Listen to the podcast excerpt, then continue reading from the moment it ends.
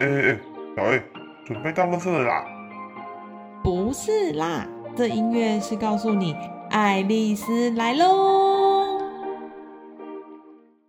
各位爱丽丝的听众，大家好，我是神经内科林冠宏医师。疫情期间，我要提醒大家，勤洗手、戴口罩，避免不必要的外出，维持规律生活，让我们齐心抗疫。失智照顾者信箱第十四集：失智让他成为他最不想成为的样子。父亲随着病情加重，他常常刚吃完饭就忘记了。看到其他的家人还在吃饭，他就会变得焦躁、生气，觉得我们在吃饭，但没有他的。即使大家都没在吃饭，他也会吃完不久就生气。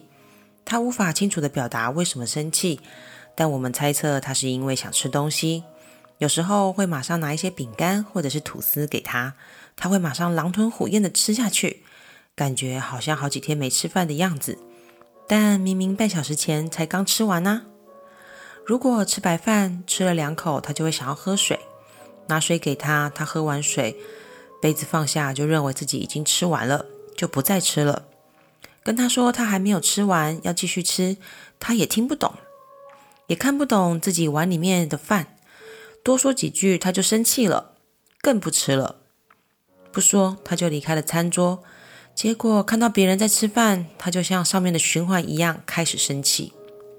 现在一天要准备六七餐或者是点心给他，每餐的循环都跟上面的情况一样，要么吃一半不吃，开始生气；要么吃完了还要再吃，还是生气。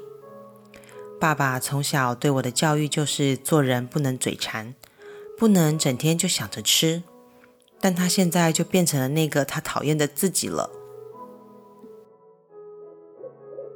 各位听众，大家好，我是小 A，欢迎收听这一集的《爱丽丝来喽》。好久不见，大家最近好吗？今天呢，要来回复的问题，其实是我倾听这个家属无奈的情绪吧。这家人很棒，已经针对父亲重复吃的行为做了处置，只是所采取的方式可能不适合父亲，以至于父亲有生气的倾向。面对原本善良又脾气好的父亲，为了吃而计较生气，对家属而言，无奈难过更大于精神行为带给家人的困扰。看着熟悉的人变得不熟悉了，这样的改变，说真的，除了自己，别人是没有办法体会的。面对家人吃过又要再吃的情况，照顾者有做到的一件事情是，他们用了少量多餐的方法。让长辈在喊吃东西的时候能够有东西吃，因为分量有被计算过，之后再把它分成七八餐。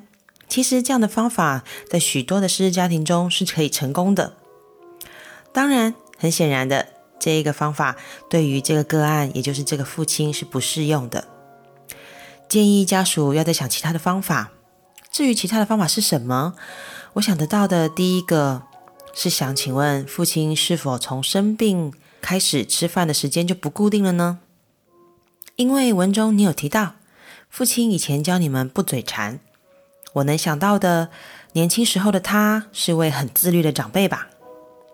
如果是，我就建议您将父亲吃饭的时间固定下来，餐餐之间不要给他点心，又或者要给他点心也可以，时间也要固定下来。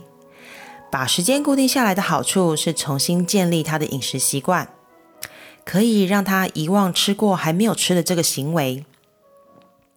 忘记事情对失智症来说是一个棘手的问题，但也是拿来解决照顾问题的最好的方法哦。当你在适当的时候拿东西出来给他吃，其他时间都没有东西吃，久了他也会忘记他要东西吃就有东西吃的这件事情。那他这个行为就会过去。另一个是让身体有固定时间出现低血糖需要进食的反应，也能够让个案变成固定的时间才会找东西吃。只是这个需要花点时间去建立，通常需要三周的时间吧。而这三周的时间内会发生的事情，也就是这个方法的缺点，也就是你需要花比以前更多一倍以上的时间跟力气去处理这段时间个案的情绪反应。每当这个时候，我都会请家属换一个角度去想：如果忍一时可以解决长期以来他贪食的情况，那这个投资是值得的。熬过了，也能让家属有信心的继续照顾个案，而个案的情绪部分需要家属的共同分担，才能够避免炸锅的情况发生哦。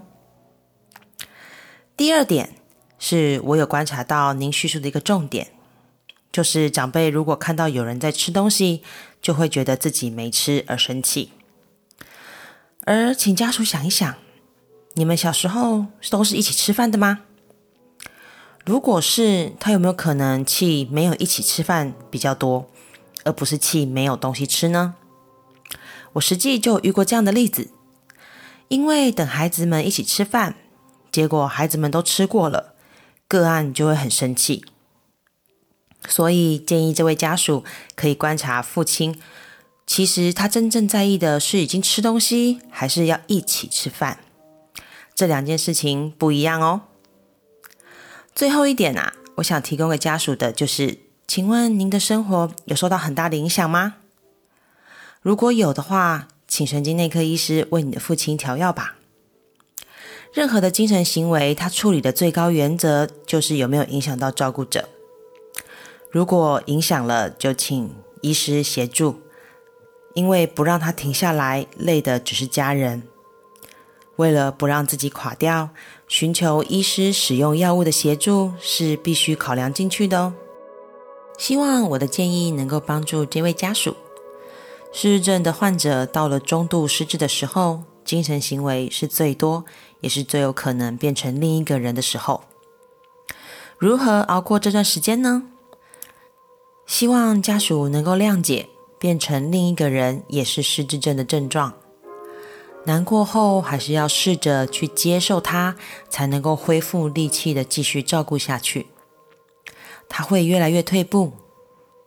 顺势的接招是照顾技巧的最高境界哟。非常感谢大家的收听，金虎年的爱丽丝来喽，会持续提供更多元的失智症以及健康主题的内容给我们忠实的听众。喜欢我们的节目，欢迎点赞与分享给身边的朋友哦。那爱丽丝来喽，我们下次见，拜拜。